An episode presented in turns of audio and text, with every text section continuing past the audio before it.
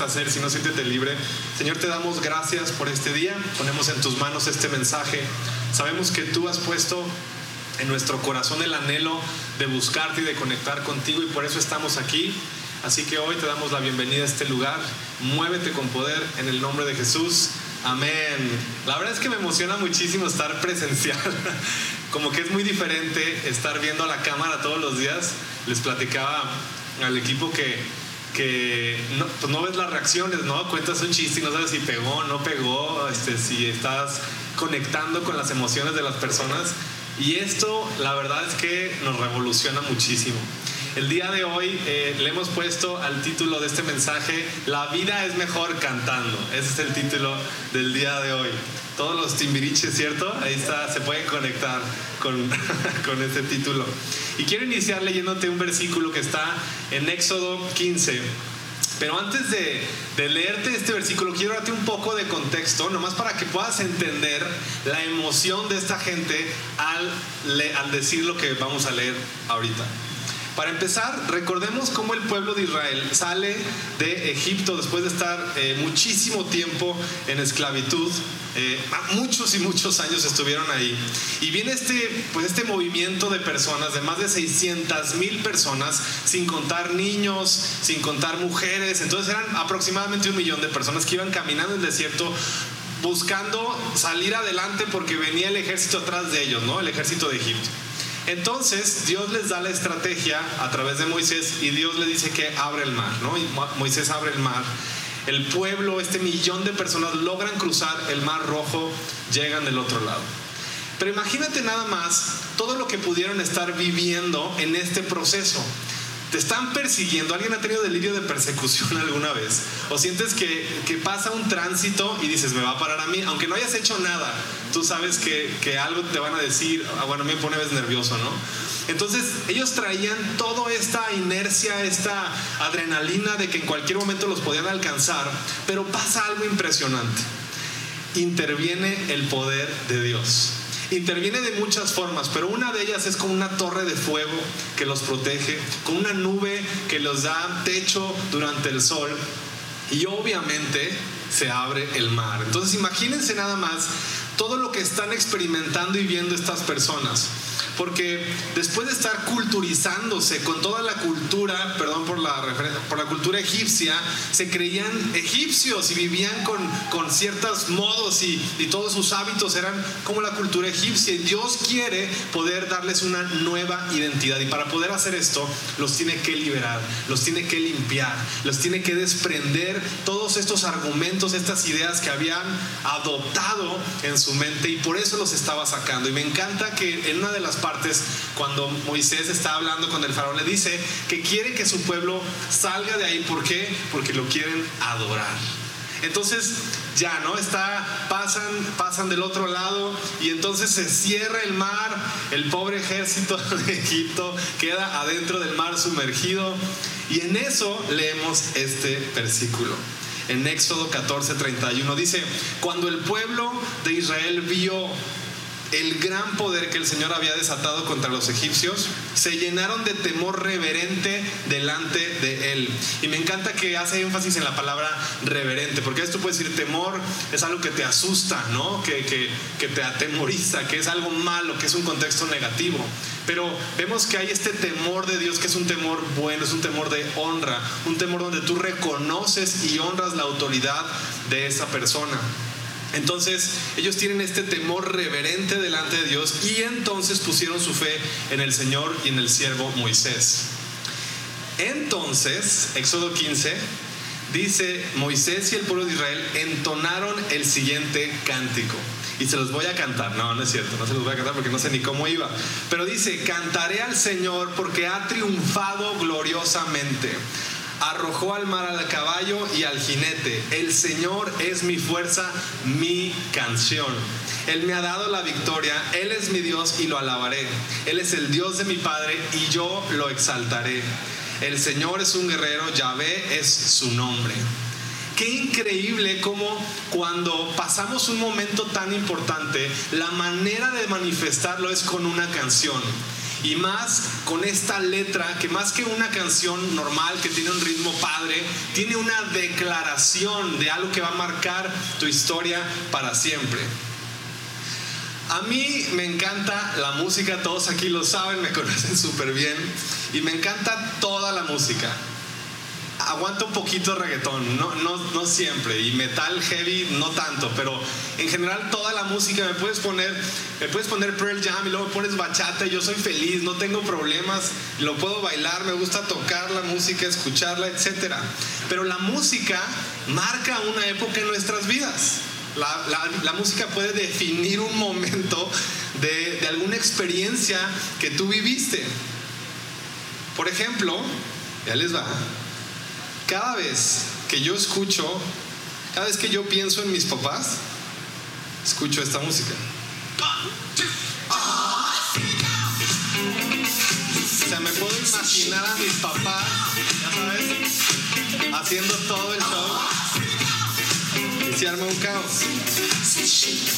Como bien saben ustedes, yo, bueno, no, sé si sabían, pero Luli y yo duramos ocho años de novios, muchísimo, o sea, me pudo haber demandado en cualquier momento. Y en esos ocho años, pues cortamos y volvimos, y cuando cortamos, esta canción marcó nuestro momento. ¿Hay alguien aquí fan de Sin Sí. ¿Saben qué canción es o no? ¿No? A los millennials no saben quién es Sin Fíjense nada más la letra.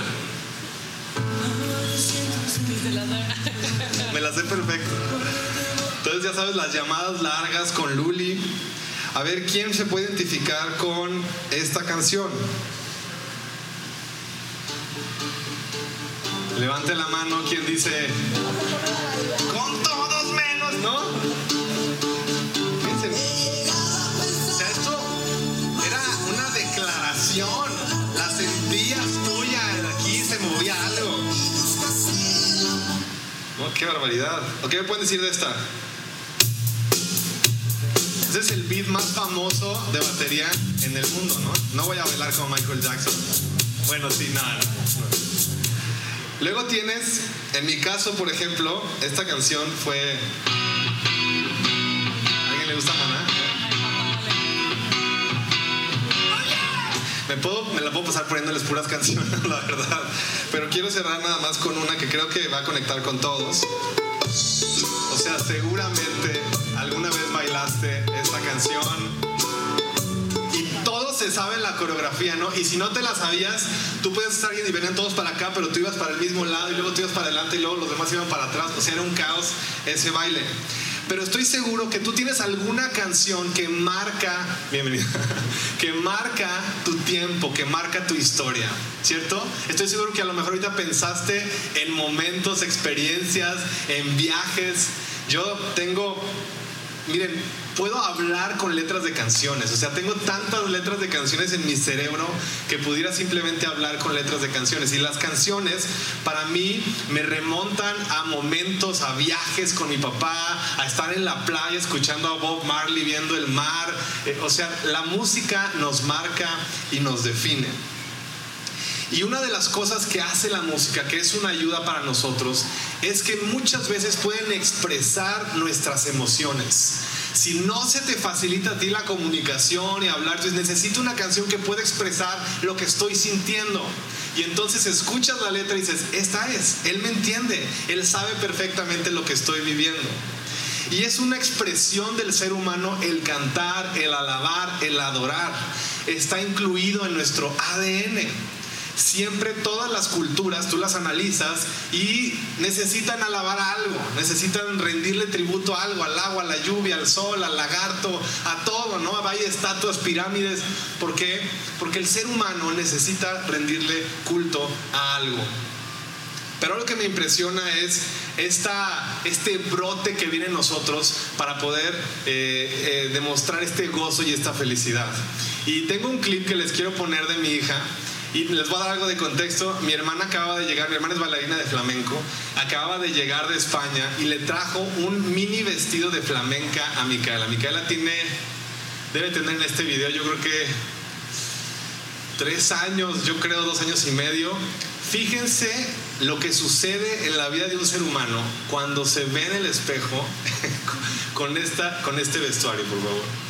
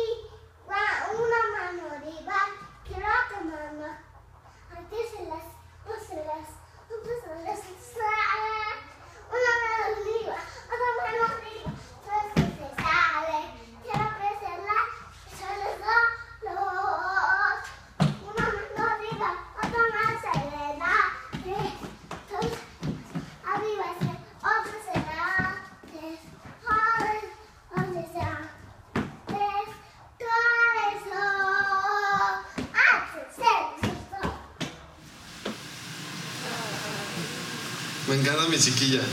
Pero se fijan lo que sucede en el cuerpo humano cuando nosotros queremos, cuando viene felicidad, cuando viene lo, este, alegría en nuestras vidas. Mi suegra canta. Estamos en la comida, está cantando. está cantando mientras come. Pero estamos llamados a alabar y a bendecir y a cantar. Ahora, ¿qué significa alabar? Alabar básicamente es manifestar el aprecio o admiración o rendir tributo a algo o a alguien siempre poniendo por encima sus cualidades, los méritos que tiene. Entonces eso nos lleva a, elogiar todo lo que Él es, todo lo que ha hecho. ¿Por qué nosotros estamos llamados a alabar o por qué nos ha tocado ver que los cristianos luego se la pasan cantando y les encanta cantar? Y luego hay gente que hay servicios donde duran tres horas cantando aleluya y dices, bueno, ya entendimos que vamos a cantar aleluya, pero ¿por qué? Y te voy a decir qué sucede. Lo primero que hay que entender es que tú no puedes alabar algo si no lo conoces si no conoces sus cualidades, si no entiendes el por qué te nace el cantar y el estar en ese lugar y el poder declarar su grandeza y su poder. Es como hay gente que le choca el fútbol y dice, ¿por qué se levantan con la bandera? ¿Y por qué gritan como locos cuando alguien mete el balón al arco que está allí? ¿No? ¿Qué tiene que ver eso? Pues es que tienes que entender con profundidad lo que está pasando en el contexto. Necesitas saber que Él te salvó, que Él te liberó y entonces puedes alabarlo a causa de lo que has recibido, a causa de contemplar quién es. Ahora pasa lo mismo con el pueblo de Egipto, lo que leíamos en ese versículo, porque Egipto, lo que vimos en ese lugar es una sombra de lo que Jesús vino a hacer. Si se fijaron, eh, Dios liberó al pueblo de Israel de la opresión egipcia y entonces Jesús vino a liberarnos de la opresión del pecado. Israel fue libre de la esclavitud, Jesús vino a traer la libertad del pecado. Y cuando nosotros vemos a tu enemigo ser vencido por Jesús en la cruz, pues no hay nada más que cantar victoria como cuando tu mejor equipo gana el campeonato de fútbol, de básquetbol, de lo que tú quieras. Te nace decir, ganamos, ¿sabes? Como que, claro que sí, es nuestro, la victoria es nuestra, tú ni jugaste el partido, pero tú dices, ganamos, o sea, yo le entré, pues yo estando desde aquí lejos, yo gané junto con el equipo. Y eso sucede con Jesucristo. Podemos, Él nos extiende esta alegría porque es gracias a Él que podemos celebrar su victoria porque es una victoria compartida. Y entonces vemos cómo eh, Jesús eh, empieza, hay un momento que me encanta donde tiene un encuentro con una mujer samaritana. Hay una parte que le dice que Él está buscando a los adoradores en espíritu y en verdad, adoradores en espíritu y en verdad. ¿Y qué significa esto? Lo que significa es que son aquellas personas que conscientemente están valorando la obra que Él ha hecho, está haciendo y seguirá haciendo.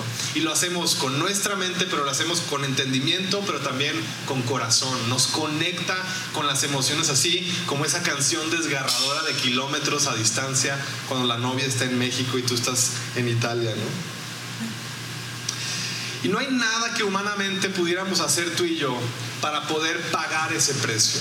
Tú puedes decir, bueno, pero yo, o sea, ni conozco a Jesús, ni, o sea, como que, ¿qué? ¿Yo por qué? ¿No? ¿Qué, qué tiene que ver eso conmigo?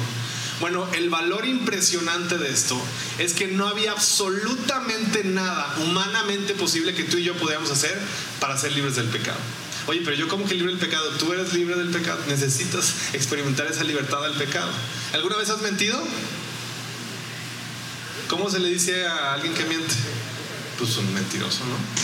¿Alguna vez has robado algo? Así, así, aunque sea un centavito, así, aunque eh, me lo voy a guardar aquí. ¿Cómo se le dice a alguien que roba? Pues ladrón. ¿Alguna vez con tu mente le has saludado a la mamá y a la abuelita en el tráfico y le has deseado que se pudiera morir incluso una persona? Con nuestros pensamientos a veces le deseamos el mal a alguien. Y somos asesinos con nuestra mente. Jesús llevó al siguiente nivel ese, esa ley, ¿no? Entonces todos hemos pecado, estoy dando ejemplos muy básicos, pero todos hemos pecado al final de cuentas. Y necesitamos esa intervención como la necesitaba el pueblo de Egipto. No podían hacer nada ellos, ya venía el ejército impresionante con sus carruajes, con sus jinetes, ellos estaban enfrente de la orilla del mar y se nos van a llevar, o sea, que ya valió aquí, ¿no? No podemos hacer nada en nuestras fuerzas y tenía y vino la intervención de Dios que abrió un camino en medio del caos. Ahora, si aún así tú dices, oye, está padre lo que me estás diciendo, pero como que no me conecto con lo que Jesús está haciendo conmigo. Te voy a dar un versículo que habla acerca de los motivos para adorar. Y esto lo escribió David. David era un adorador, fue uno de los reyes más increíbles, si no es que el rey del pueblo de Israel. Y fíjate lo que dice en el Salmo 103. Te lo voy a leer todo. Y si te conectas con uno, escríbelo. Escríbelo en tu libreta antorcha. No, no es cierto. Si tienes ya ahí un papel, este, escríbelo por favor. Salmo 103 dice que todo lo que soy alabe al Señor con todo el corazón, alabaré su santo nombre. Que todo lo que soy alabe al Señor, que nunca olvide todas las cosas buenas que Él hace por mí, todo lo que Él ha hecho por mí. Y dice, Él perdona mis pecados y sana todas mis enfermedades. Él redime de la muerte y me corona de amor y de tiernas misericordias. Colma mi vida de cosas buenas mi juventud se renueva como la del águila. El Señor da rectitud y hace justicia a los que son tratados injustamente. Dio a conocer su carácter a Moisés y sus obras al pueblo de Israel. El Señor es compasivo y misericordioso, lento para enojarse y está lleno de amor inagotable. No se expira, no se acaba.